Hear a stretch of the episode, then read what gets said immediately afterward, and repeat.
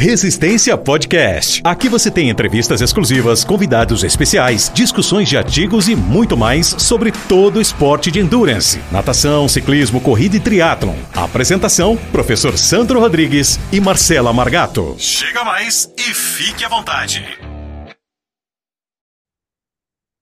Salve, salve amigos do Resistência Podcast. Estamos de volta para mais um episódio da terceira temporada um episódio de encher os olhos, encher o coração, encher a alma do triatleta pela, pela admiração que eu tenho pelo nosso convidado. Ele nem sabe, né? Nem conversamos muito disso, mas eu estava lá gritando o nome dele lá no, no Rio, nos Jogos Olímpicos do Rio. Eu estava lá na, na pipoca lá, gritando, incentivando, torcendo, tietando meu, meu camarada. Junto com a Marcela Margato, estou aqui para entrevistar Diogo Sclebin, nada mais, nada menos que, que representante do, do triatlon olímpico brasileiro nos Jogos Olímpicos do Rio e de Londres também. Muito bem-vindo, é isso mesmo, Diogão? Isso mesmo. Prazer, obrigado pela oportunidade de estar aqui compartilhando as experiências. Fala aí, Má, das boas-vindas para o nosso convidado. Legal, estava liberando meu microfone aqui. Seja bem-vindo, Diogo. Muito bom bater esse papo com você aqui. Eu falei para o Sandro na hora, que, eh, na hora que ele anunciou né, o nosso bate-papo, falei, poxa, eu como atleta amadora já estou cheia de dúvida para saber como que um profissional lida com tanta pressão, tanto carga, volume de treino aí, né? E vai ser muito legal aqui trocar essa experiência com você. Bora. Bom, Diogo, conta um pouquinho aí pra gente, pra gente iniciar aí bem rápido mesmo, para quem não te conhece, quiser se apresentar aí, como que você iniciou aí na, na carreira do triatlo?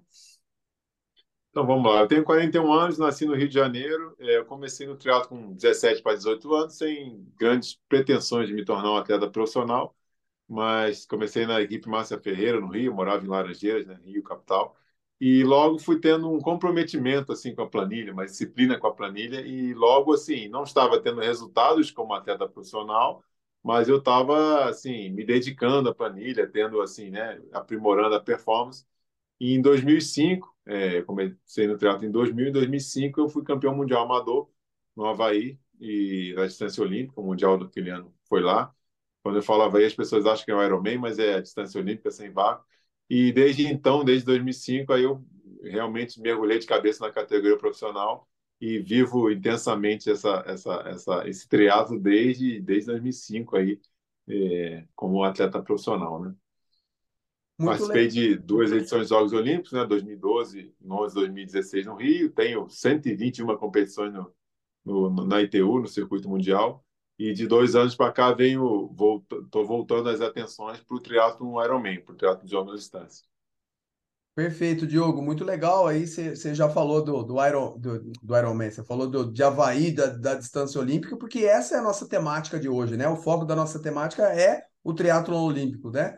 Uma vez que o nosso programa chama Resistência Podcast, pelo que a gente trabalha, os atletas que vêm por aqui, a, o modismo, diria assim também, até a gente se fala mais das ultradistâncias, entre elas o, o Ironman, e, e, é, e é muito legal a ideia de trazer aqui para falar do, do, do, Olímpico mesmo, não só do, do, do Olímpico de uma maneira geral, mas o, o Olímpico para o atleta profissional, você que está lado a lado ali dos melhores do, do, do, do mundo ali, ele tem uma nuance difer completamente diferente até do, do Olímpico para quem está usando o Olímpico como construir uma base para ganhar volume para chegar no Ironman. Não é totalmente diferente, né? Até porque você é profissional de educação física também, não é? E, e militar também, não é, Diogo?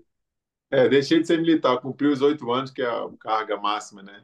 Como temporário, e deixei de ser abril do ano passado. Então, é, é, é isso, né, Diogo? Então, é assim, é diferente a, a, o treinamento, a vivência, o dia a dia do atleta profissional olímpico para quem usa o, olímpico como uma transição ou está iniciando, né? A parte de treinamento é, e de prova é completamente diferente. Não precisa quebrar o suspense, mas já dá uma, uma abertura sobre essa, essa temática aí para gente. É, eu acho que a semelhança está somente nas três modalidades, né? Natação, bike e corrida, mas assim, até a bicicleta muda, é, é, a forma de treinar, a forma de hidratar e se alimentar, tudo é bem diferente, assim. E isso, isso, isso interfere muito no treinamento, na, na, na em tudo. Assim, as pessoas muitas vezes perguntam, né, quando eu estava muito voltado para a distância olímpica, ah, quando é que você faz no 1500 de natação? Aí eu falo assim, no 1.500 não, eu, eu, eu, acabo respondendo até de forma grosseira. Falo, 1.500 não importa, o que importa é o que eu faço nos 300 primeiros metros, que é, é, é mais ou menos a minha colocação nos 300 metros de prova, que é a primeira boia, vai ser a mesma até o final da natação. Então, assim, eu não preciso ter um 1.500 bom, eu preciso ter um 300 muito forte e depois conseguir sustentar ali na esteira que eu tiver até o, o final, os próximos 1.200 metros. Então, assim, e na bike, mesma coisa. Ah, quanto é que você faz 40 quilômetros? Eu falo, não sei. Muitas vezes, no triatlo olímpico, eu faço abaixo de 40 por hora de média, com um pelotão com 50 pessoas, e sozinho no Ironman a galera faz 41, 42 de média. Então, assim, a velocidade média também não é, não é, não é parâmetro, já que no triatlo olímpico é, se preconiza que se tenha muito sobe e desce, muita curva. Então, assim, é, é acaba travando um pouco mais a velocidade média. Isso não quer dizer que está mais lento, muito pelo contrário, está muito intenso e cheio de curva. É interessante que no Rio de Janeiro, é, quando a organização foi lá para determinar o percurso e tal, os brasileiros, né, a pessoa envolvida na, na, na, prova, na organização, falou assim: ó, então temos aqui Copacabana, uma praia com, 8, é, com 4 quilômetros de extensão, né, a orla inteira, planinha, a gente consegue fazer o retorno onde a gente bem entender. Em qualquer momento a gente retorna, tem cruzamento, tem né, a orla ali é bem de boa. Aí os gringos começaram a andar para dentro do bairro, acharam uma, uma, uma ladeira paralelepípeda residencial que caía lá na Lagoa Rodrigo de Freitas e falaram assim: não, vai ser aqui. A gente quer a bicicleta passando por aqui. E quem é do Rio, quem organiza a prova, fala assim: pelo amor de Deus, vocês querem que eu feche a Zona Sul inteira para o ciclismo do triatlo? Por que, que a gente não faz na ordem e tal? Não, tem que ter um sobe e desce, tem que ter uma parte técnica. Então, assim, o treinamento e as provas muda bastante. Eu lembro que eu fiz uma prova em Abu Dhabi, que a gente pedala no circuito de Fórmula 1, então você pensa, nossa, tem um circuito de Fórmula 1 perfeito para pedalar, vamos fazer cinco, seis voltas aqui. Não, a gente vai pedalar um pouquinho só no circuito, só para fazer umas imagens boas, e o restante vai ser em estacionamento, nos boxes, né? na, na, em vários lugares a gente tinha até que subir calçada com, com tapume, assim. Então, assim, o treinamento visando esse tipo de prova acaba sendo bem diferente. Muitas vezes a gente treina ciclismo, não só, só é, não individual, mas um grupo de cinco atletas, dentro de estacionamentos grandes de shopping, de, de, de, de Walmart, assim, não, vamos pedalar aqui dentro, fazendo curvas e acelerando, para a gente treinar bem específico ao que a gente vai vivenciar na prova, que é curva o tempo inteiro. É, e isso é muito interessante, né? Porque acaba sendo bem específica as provas, é, são mais técnicas, né? E você, você comentou num negócio que eu achei interessante. É, eu ia te fazer essa pergunta, quanto que você faz os 1.500 na natação? Você já respondeu aí antes de eu perguntar. Define aí os 300 primeiros metros. Isso significa, Diogo, que é coração na boca o tempo inteiro, então? Sim, é. A gente muitas vezes não tem tempo para beber água ali na bike. É, a natação que eu lembro, quando eu ainda fazia, eu parei de fazer as provas de TU, já tem uns três aninhos, é, logo antes da pandemia a gente larga a primeira bola tendo 300 metros, o ideal é passá-la abaixo de 3 minutos. É, é mais rápido do que 1 minuto 00 a cada 100 metros. Eu não conseguia muito isso, eu conseguia passar para 1,5 ali cada 100, né? então daria 3 minutos e 15, enquanto os primeiros estariam fazendo ali a, primeira boia abaixo de 3 minutos. E depois esse ritmo até ele não continuava tão intenso. Mas assim, o que importa é passar bem a boia mas acredito que, respondendo a pergunta de quanto eu, numa fase boa, quanto eu faria ali os 1.500, sozinho, sem esteira, na piscina, acho que uns 1 e 12, 1 minuto e 12 segundos cada 100 metros seria um, uma performance boa para mim, sozinho, né? Muito eu legal. percorrer sozinho. É muito legal, que achei é. interessante, né? Isso, poxa. E, e, ainda bem que foi a Leide que perguntou para não levar um tapa na cara, né, Diogão? Que você falou que é até grosso, ainda bem que eu já estava preparado.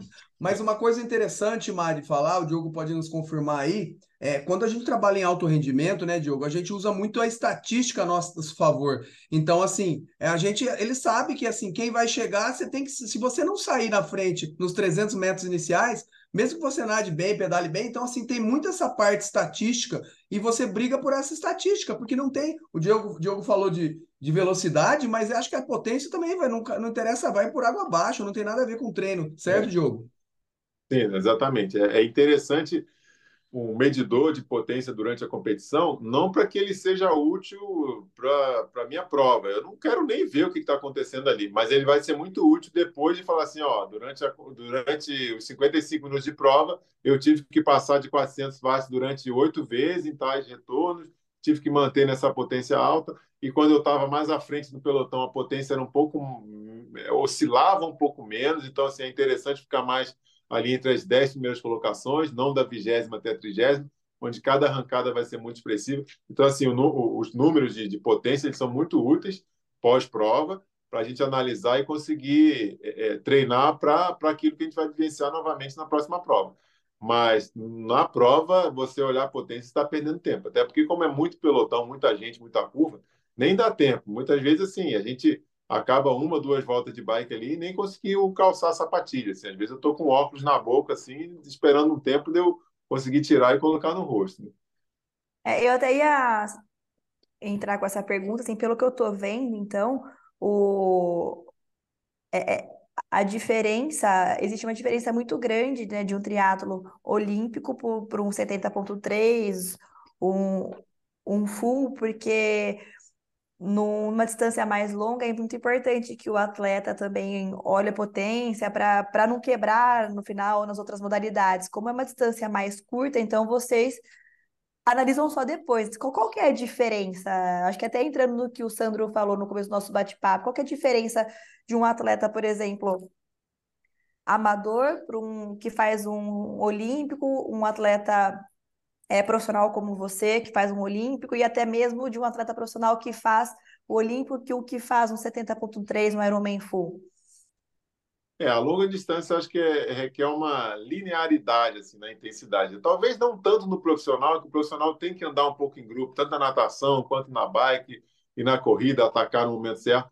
Mas, assim, de um modo geral, o atleta tem que manter uma, uma mesma intensidade, digamos assim, nas, nas três modalidades, uma prova longa. É, pensar um pouco de forma individual qual vai ser a melhor é, intensidade minha nas três modalidades para eu cumprir essa distância. Enquanto é, qual vai ser a minha, a, a, minha força, meu giro, minha potência nessa prova inteira para eu chegar o mais rápido possível à chegada. Eu acho que na distância curta não se tem que pensar dessa forma. Ah, qual é a é, melhor forma, é, é, qual é a melhor intensidade para eu chegar o mais rápido possível na chegada?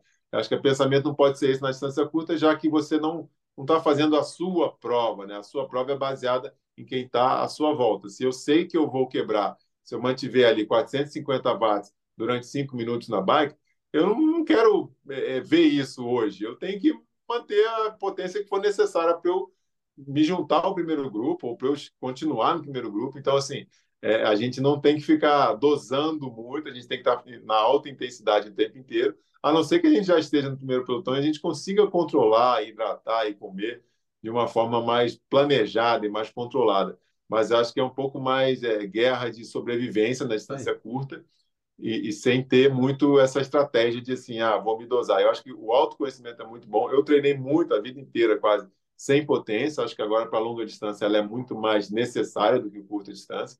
Mas é, é, é é sangue nos olhos o tempo inteiro na prova curta. Acho que não tem muito o que dosar e muitas vezes a gente sabe que está, é, se parar para pensar, a gente sabe que está extrapolando um pouco da intensidade, mas o custo de não estar num grupo, não estar num pelotão é muito grande. Então a gente se sacrifica ao máximo. Então isso é interessante também no triatlo olímpico, que por mais que muitas vezes saiam 50 atletas juntos para correr, não quer dizer que os 50 estão saindo juntos porque tem um que tem uma, um ciclismo mais forte, então ele sobreviveu muito bem aquelas intensidades pós-curva, subida, e um que está saindo já lá junto, mas muito mais debilitado, já às vezes, muitas vezes tem uma corrida até melhor, mas não vai sobreviver à, à, à fadiga ocasionada pelo ciclismo de tanta variação, né?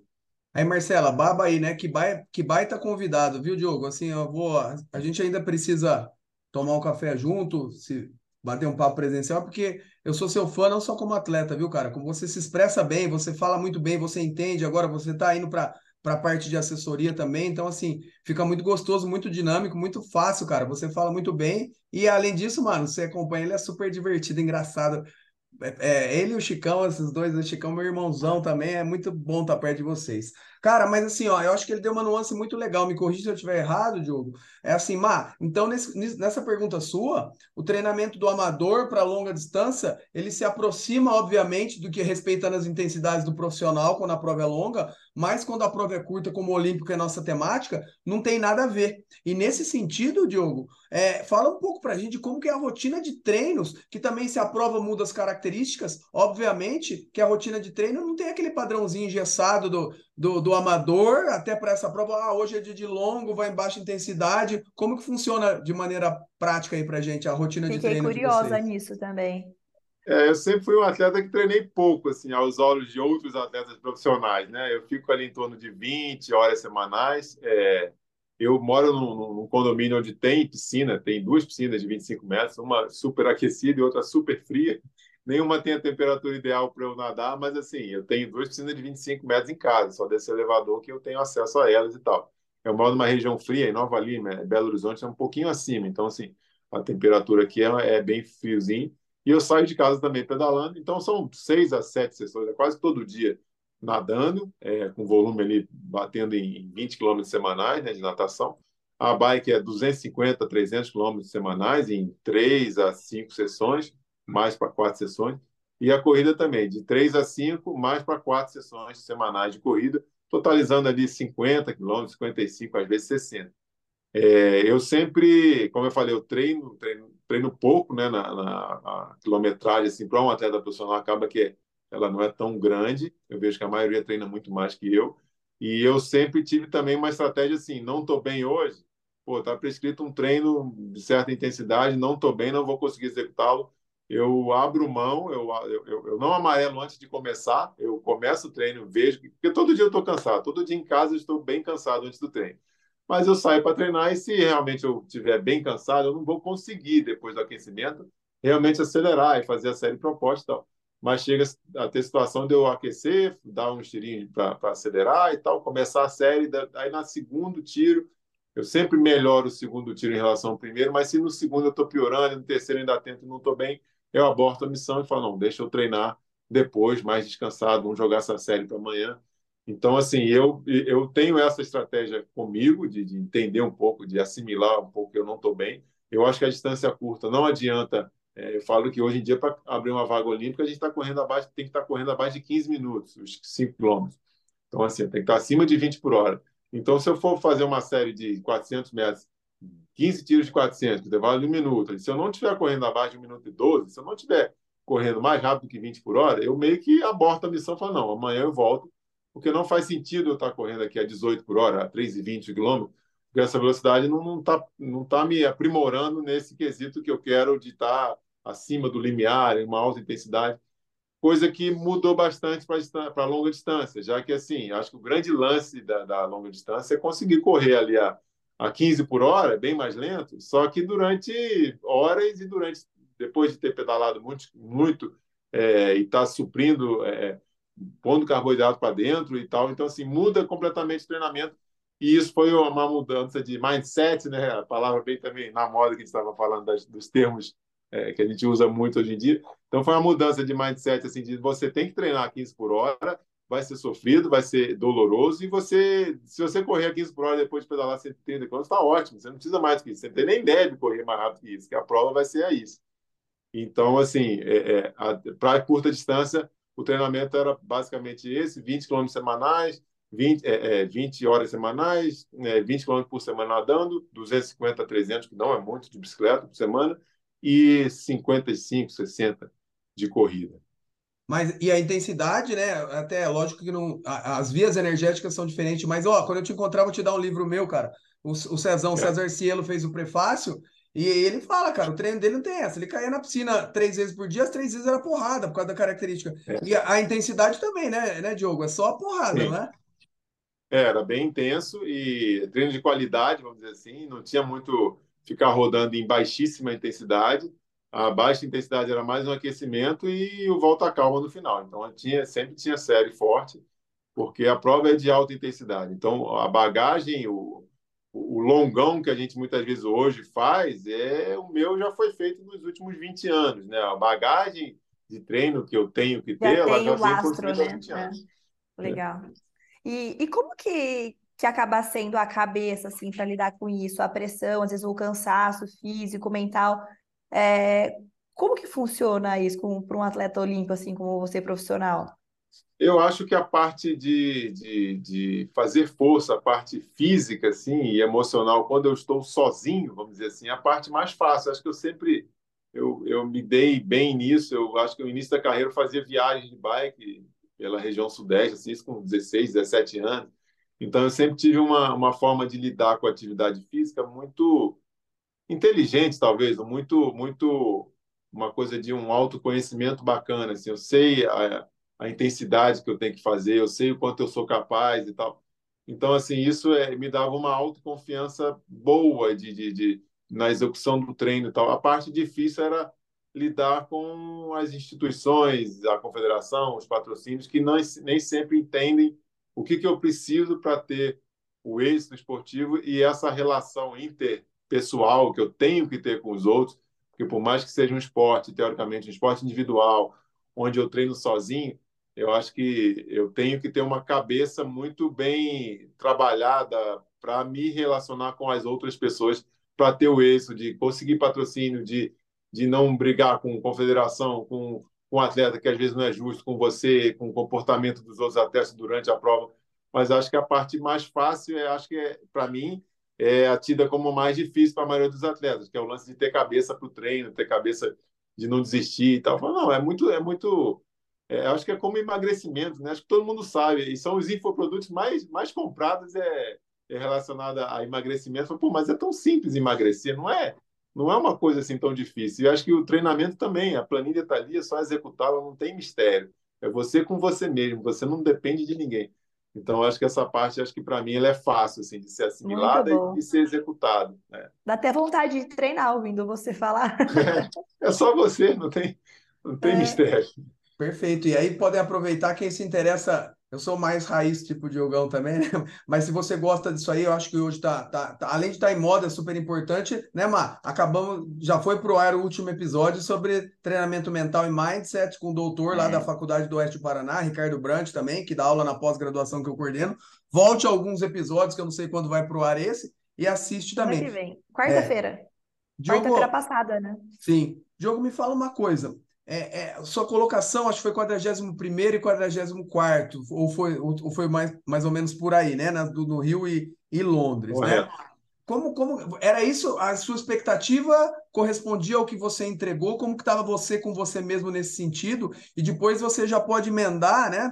É, é como você vê o, o triatlon brasileiro para que a tendência é a gente voltar com, com os tempos do Leandro Macedo, quando eu comecei, que, que a gente era normal ver os caras encabeçando, eu não sei se por mérito deles ou por demérito do, do, dos outros, enfim, como que você vê a evolução e a nossa perspectiva aí do, do, no futuro para o triatlon olímpico? E primeiro falar de, da expectativa sua, como é que foi, se, foi, se eu acertei, foi isso mesmo?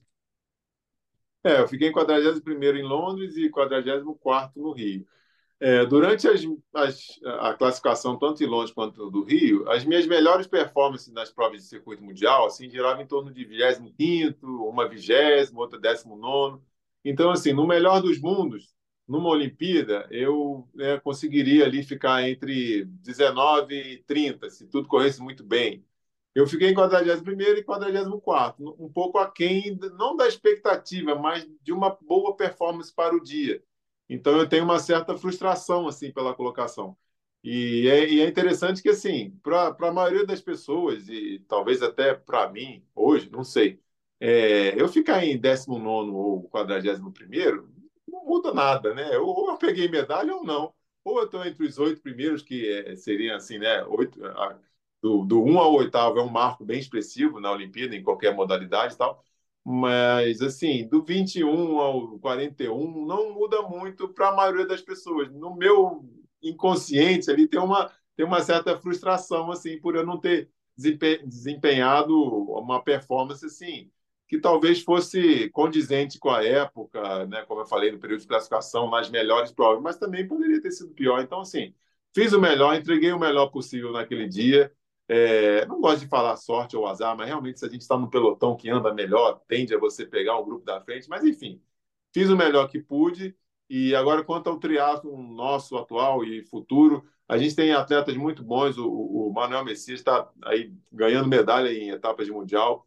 O Miguel Hidalgo agora fez um excelente resultado no uhum. evento teste em Paris. Então, assim, os dois estão estão muito bem encabeçados ali na corrida olímpica, já tem pontos hoje suficientes para abrir para abrirem essas duas vagas, né, que, que já são garantidas, digamos assim, mesmo, mesmo que eles não pontuem nada até o final da classificação, eles já tem uma vaga garantida para duas vagas garantidas para o Brasil, então estão muito bem. E se tivesse mais um atleta junto desses dois com a mesma pontuação, esse terceiro atleta também estaria abrindo vaga para o Brasil. Então seríamos três representantes. Então é algo assim bem difícil.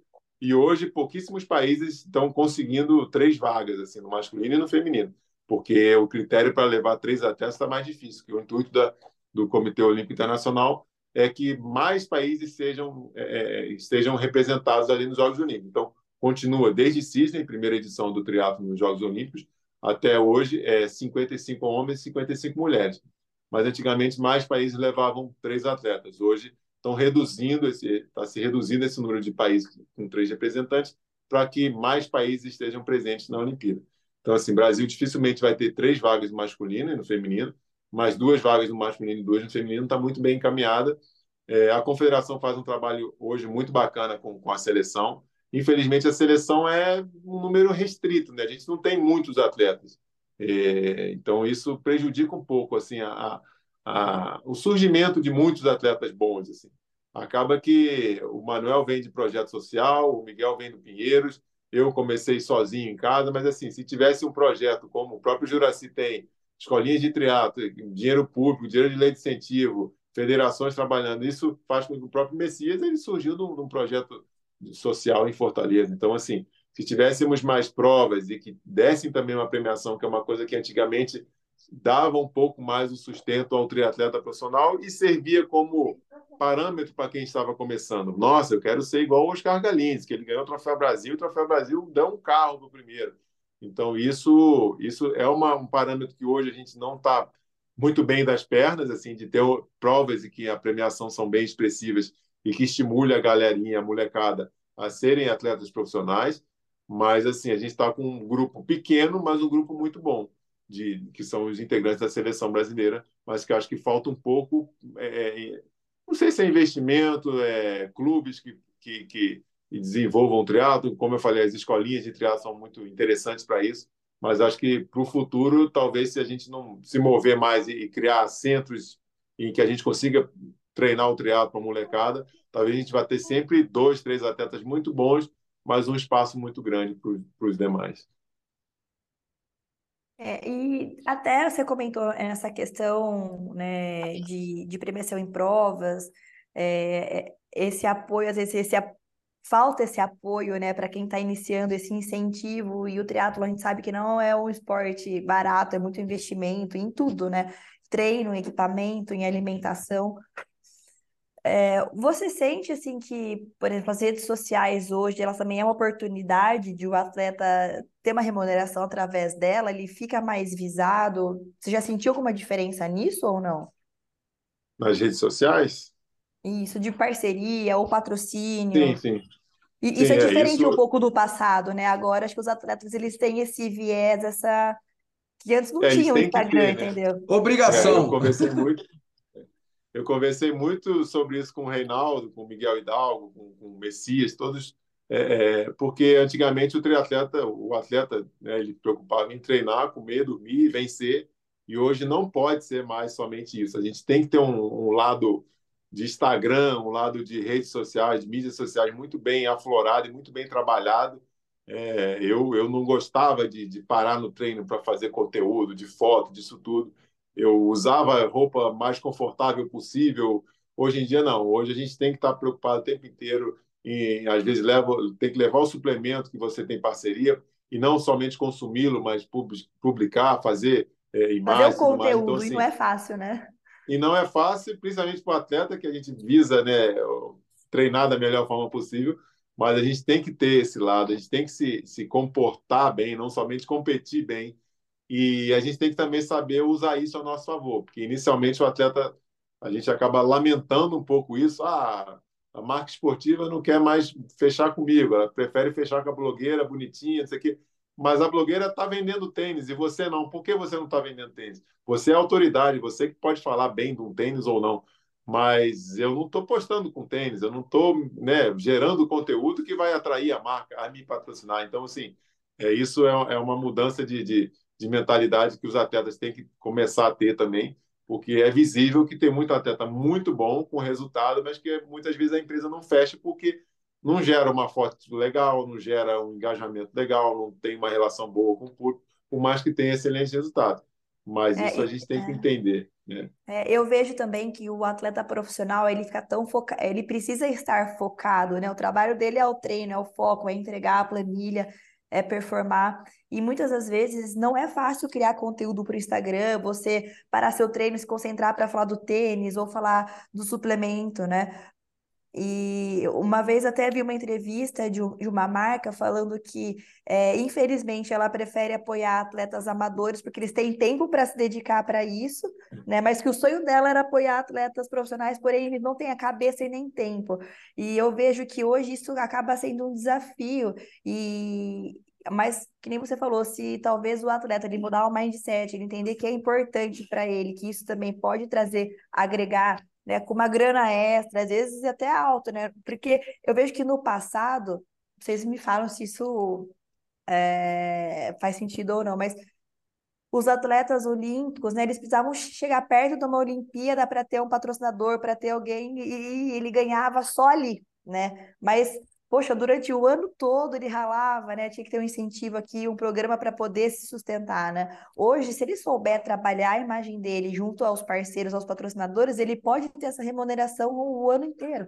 E quando ele chegar perto de uma prova-alvo, ele pode ainda potencializar e vender ainda mais, porque, poxa, ele tá, ele vai ser mais visto, né? As, as expectativas estão em cima, os holofotes estão em cima dele. Então a marca que ele vai estar tá usando no dia no macaquinho, na bike, o tênis, vai estar, tá, o holofote vai estar tá nele, né? É, e a gente tem que entender que assim, por mais que o nosso objetivo seja vencer, é, eu quero vencer para tirar o sustento para a família e para o meu triatlo. Então assim, não é vencer que vai me tirar o, vai me dar o sustento Inclusive, a gente antigamente fazia projetos onde a gente aprovava, a gente mostrava nas empresas, né, em busca de, de patrocínio e tal. E no projeto a gente colocava todos os resultados, assim. E uma vez até o um empresário falou comigo: tá, mas eu não, eu não, quero saber o que, que você ganha. Eu quero saber onde você aparece. Você apareceu no jogo? Você apareceu na, na Veja? Você apareceu em que revista? Aí eu entendi que assim, eu poderia não ter ganho nada, mas eu tinha que estar na, nas mídias e, e, isso era o que daria retorno para ele e ele me remuneraria sobre isso. Inclusive, no Ironman Brasil que eu fiz ano passado, treinei né, o período todo aqui em casa e tal. E na semana, já lá quinta-feira em Florianópolis, as, todas as empresas né, que, que, que, me apoiam, que poderiam me apoiar, e as mídias, né, as, as empresas que geram conteúdo de, de, de, de trial, todas quiseram fazer matérias comigo, assim, vocês tiveram um ano inteiro para fazer matéria comigo. Vocês querem uma gravação, uma fala minha agora, assim, quinta-feira, assim, antes da prova. E eu, assim, claro que eu não falei isso para ninguém, mas eu pensei, não, claro, vamos gravar o podcast, não, vamos. Quer filmar correndo na areia? Vamos lá, vou filmar correndo na areia no dia anterior à competição mais importante do ano, mas vamos embora. Se isso é, é necessário para, né? É, não, é, não é ganhar amanhã que vai dar o retorno, é. Exato. Eu tá é, dando, é exposição na mídia, né? É. é, exposição na mídia. Então, sim, gravei, ah, troca de roupa, troca de roupa. Acaba prejudicando um pouco a competição. Tentei canalizar todas as as gravações e, e, e reportagens, tudo até sexta-feira, para que sábado eu ficasse descansando. Mas ainda assim tive que fazer alguns trabalhos sábado ali e largar domingo descansado. Mas assim, poxa, por que, que não gravou em abril? Pô, foi gravar na véspera? Não, Teve mas, tempo para isso, tem... né? É. Que, que episódio massa, hein, pessoal? Sensacional, Diogo, é o cara demais. Diogo, então, assim, se aproveitar o gancho aí, já que você deixou a bola pingando, né? Para a gente ir caminhando aqui, que dá vontade de conversar com você até amanhã, mas assim, aí foi a transição, né? E é, você sentiu mais do que esperava essa transição do Olímpico pro, pro Ironman nesse começo? O que, que você espera, né? Porque assim, eu mesmo estava na. Como eu sou seu fã como pessoa também, é, eu tinha eu, torcida mesmo, não é expectativa, né? Como é que foi essa, essa transição que você sentiu? Era também o que você esperava, você esperava mais? E o que, que tem por vir aí é, em falando em longa distância? Eu esperava ter performances melhores na longa distância. Nas duas que eu fiz, né, o, o Ironman Brasil, final de maio em Floripa, e o Ironman Cozumel, início de novembro em, no México. É, uma característica que eu tenho, que eu gosto assim na prova curta, é que assim quem está me assistindo percebe um certo controle emocional e, e, e de ritmo assim. A galera na, no triatlo olímpico eles saem para correr muito forte. Os 10 quilômetros numa pista, no atletismo, os atletas saem todos no grupinho e nas últimas voltas começam a acelerar mais. Isso é muito evidente porque a gente vê a parcial a cada 400 metros na pista de atletismo. No triatlo parece que é, é outra turma. A galera sai no triatlo, a primeiro quilômetro a galera passa para 2,40. Só para que isso, gente? São 10 quilômetros.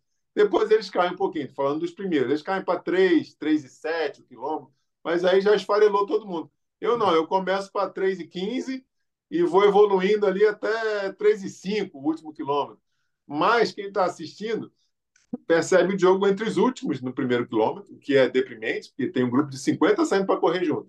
E ao longo dos 10 quilômetros, o jogo vai só passando. Claro, saiu em último, ninguém tem como passá-lo, mas ele vai passando, não vai pegar o primeiro, mas ele pega ali os 20, termina ali em 30, termina em 20.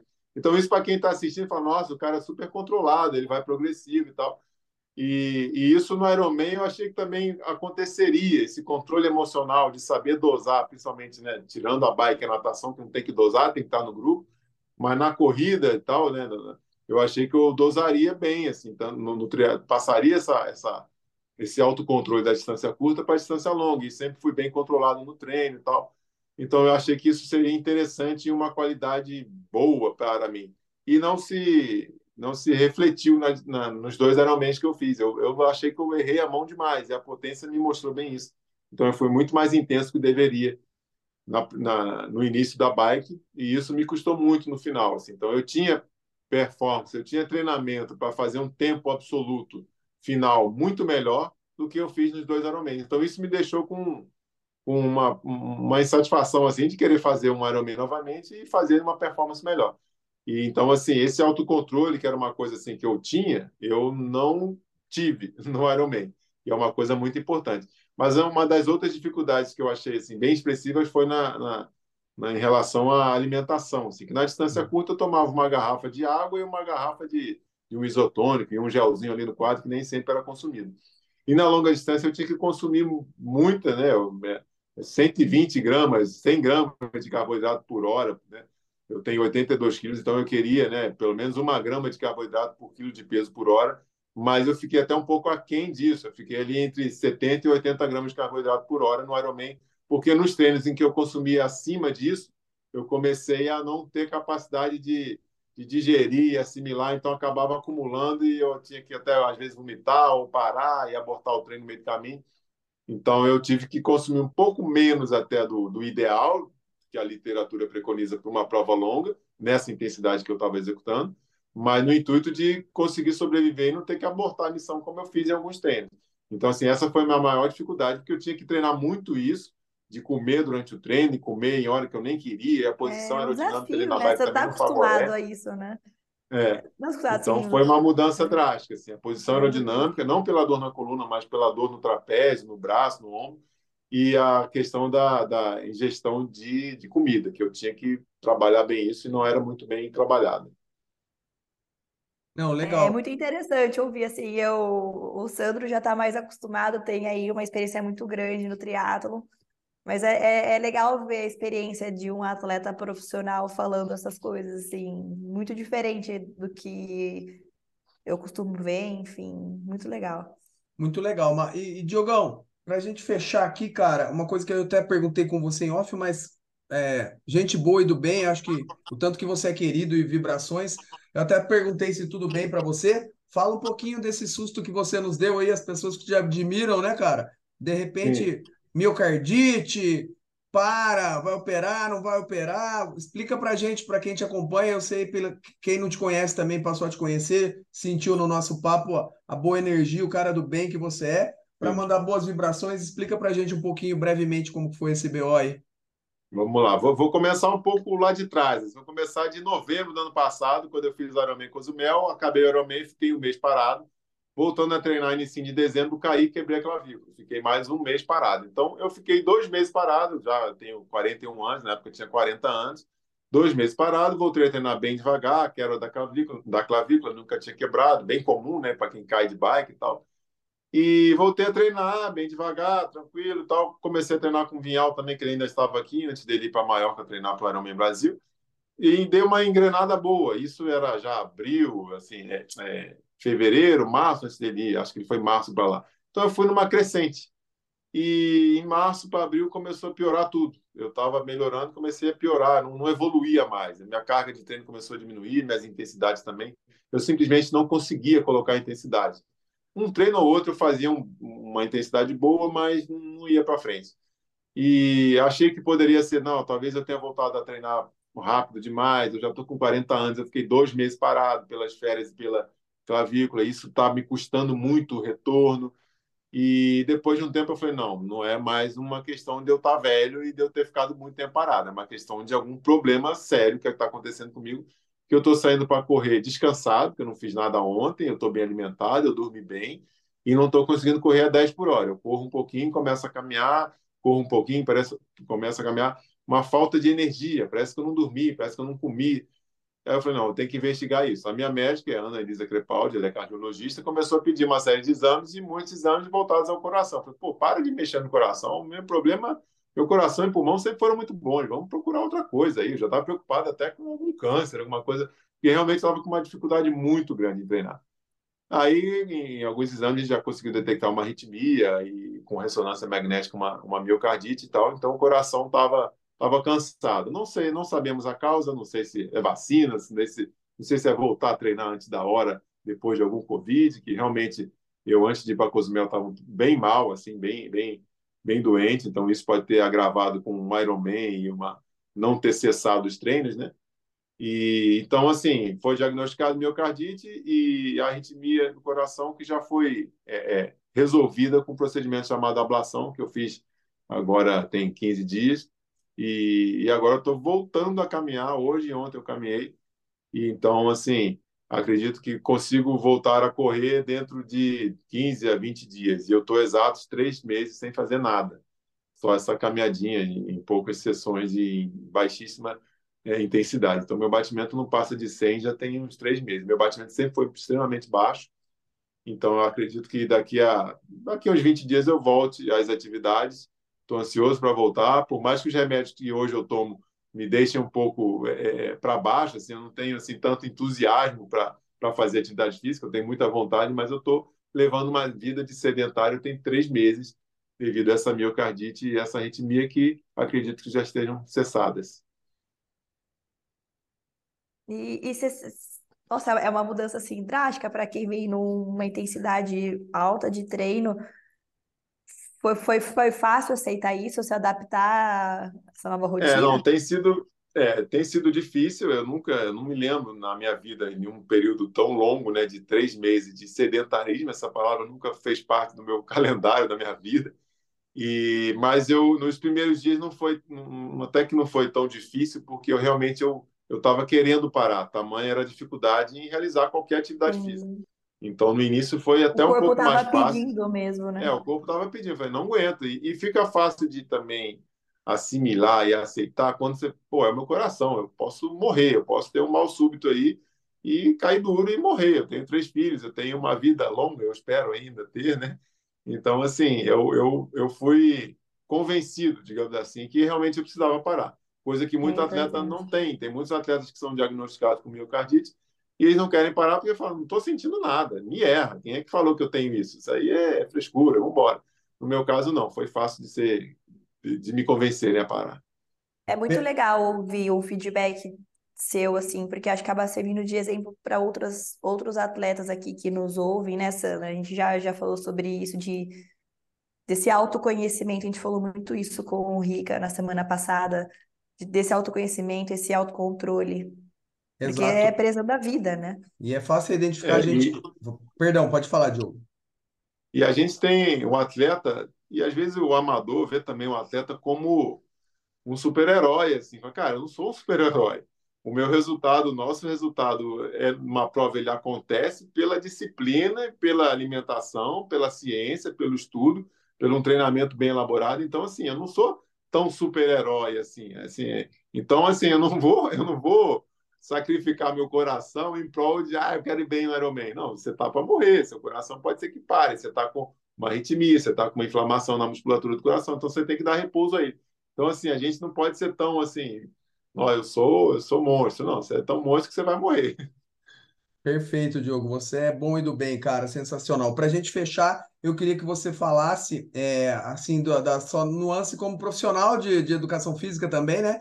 Que você é, que você tem uma assessoria é, aí, que você, você trabalha online, fizesse o, o, quantos atletas você tem, quem são a sua turma. E depois, para fechar, eu queria perguntar uma coisa, né? Você falou em super-homem também, já que você compete lado a lado ali tanto tempo com, com os nossos super-heróis, né? Com as pessoas que a gente admira, você é um deles, junto com a turma lá. É, solta umas aí dos caras que a gente só admira, ver quem que é o, o, o, engraçado, quem que é o mala, quem que é o legal, quem que é o seu melhor amigo da turma dos nossos ídolos lá do, do triatlon olímpico da ITU, cara. Mas antes disso, fala da, da sua carreira como profissional, de assessoria, e depois responde essa dúvida para mim, e da minha parte, fechou. Então, eu, eu vi que durante a carreira, como eu falei, eu tenho 121 competições internacionais. Assim, então, é muita viagem internacional e muitas vezes a gente vai lá para o México, fica em terceiro, pô, numa Copa do Mundo, que é o meu melhor resultado, uma Copa do Mundo em Huatuco, é, onde eu peguei bronze. E muitas vezes, assim, pô, qual é o significado disso para quem está aqui? Né? Porque para mim é muito legal, eu ganhei uma medalha no Mundial e tal, e assim, e aí? Isso representa o quê? E eu agora, sendo pai de três filhos, homens pequenos, um de seis, um de nove, um de onze anos, eu vejo assim que o significado, e sendo professor também, o significado tem que ser muito maior do que isso. Eu não posso vencer só para mim, como sempre foi, desde o início, né, até metade da carreira ali. A gente pensa, eu pensava no resultado por mim, assim, a gente representa o país, representa a, a, os nossos patrocinadores, mas a gente tem uma coisa muito assim individual e hoje eu vejo não, tenho que passar isso adiante. O que que, o que, qual é o legado, qual é o aprendizado dessas 120 competições internacionais? O que, que você pode passar de útil para quem está aqui, para quem quer chegar lá, é, em relação à disciplina?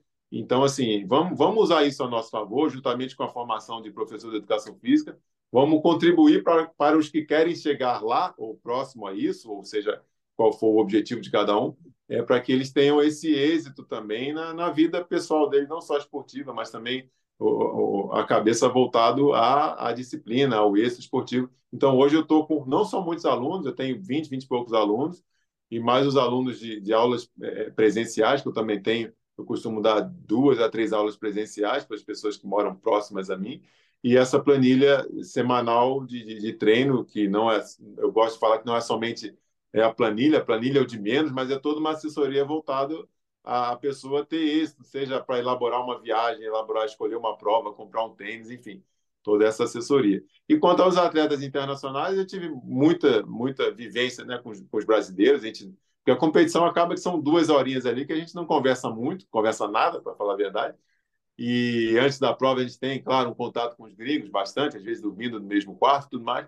Mas um que eu gosto muito, a gente dividiu o quarto muitas vezes, é o Reinaldo, Reinaldo Colucci, então é um cara que eu admiro e e a gente tende a admirar um atleta, ainda mais a gente vendo de fora, é, o resultado dele, né? o resultado das pessoas, do, do Bolt, do, do, do Cielo, do... mas a gente não tem o prazer e, e, e, a capacidade de conviver com ele e entender o porquê que ele é bom. Né? A gente vê, eu vi o Bolt é, é, e eu fui logo olhando, pô, como é que é a perna de um cara que corre 100 metros, melhor do mundo? E, na verdade, acho que a nossa análise tem que ser assim: como é, deixa eu conversar com ele, como é que é a cabeça dele, né? como é que é o interior dele, como é que é, é o comportamento dele para que ele fique bom, né? Porque não é o, é o corpo que faz ele correr aquela velocidade, mas quem coordena tudo isso há anos é a cabeça, trabalhando bem a alimentação, o treinamento, a motivação, enfim. E o Reinaldo é um cara que eu admiro muito pelo comportamento, não só dentro das pistas, mas fora das pistas. Então é um cara que a gente que eu troco muita experiência que eu divido quarto, acho que nesse circuito mundial bastante, foi com o cara com quem eu mais dividi quarto. Então, isso me, me, me que é, é, legal também, porque durante a, a, o meu treinamento, minha vida, minha rotina, eu desço para nadar domingo à tarde, está rolando um churrasco do lado da piscina, e as pessoas me admiram e, e me acham extremamente disciplinado por eu ter nadado dois mil metros ali soltos. E eu falo assim, pô, mas no mundo todo as pessoas estão nadando 4, 5 mil. Eu tinha que estar com essas pessoas que vão trabalhar e, e, encarar esses dois mil soltos da mesma forma que eu, porque às vezes eu saio da piscina e a pessoa fala, nossa, você é muito disciplinado, né? Nadou domingo aqui, final do dia, dois mil metros. Eu falei, isso é, isso é fichinha, eu tinha que estar nadando cinco, eu estou errado, estou indisciplinado. Então, quando eu estou junto dos melhores, assim, das pessoas que vivem a mesma coisa que eu, isso é muito interessante de eu ver que eu não sou um peixe fora d'água e que o que eu faço não é nada de cabuloso e muito pelo contrário, eu tenho que treinar muito mais iguais a, igual a eles, né? Sensacional, muito legal, Diogo. Obrigado por compartilhar essa experiência com a gente. Só, só Diogão, deixa, deixa seu contato, suas redes, pessoal que está querendo entrar em contato com você, treinar com você, seguir você, faz o seu jabá, já deixa um beijão para a Mário Rata também, o Reinaldo, a Mari fez pós-graduação comigo, minha amiga, palestrou Sim. comigo no, no Congresso Brasileiro de Triatlo que o Gerson organizou aqui, beijão para a dupla querida, e, e, e, deixa os seus contatos aí, obrigado do, fundo, do fundo do coração, viu, meu irmão? Você é muito querido e te, tem a minha admiração e as minhas orações aqui também.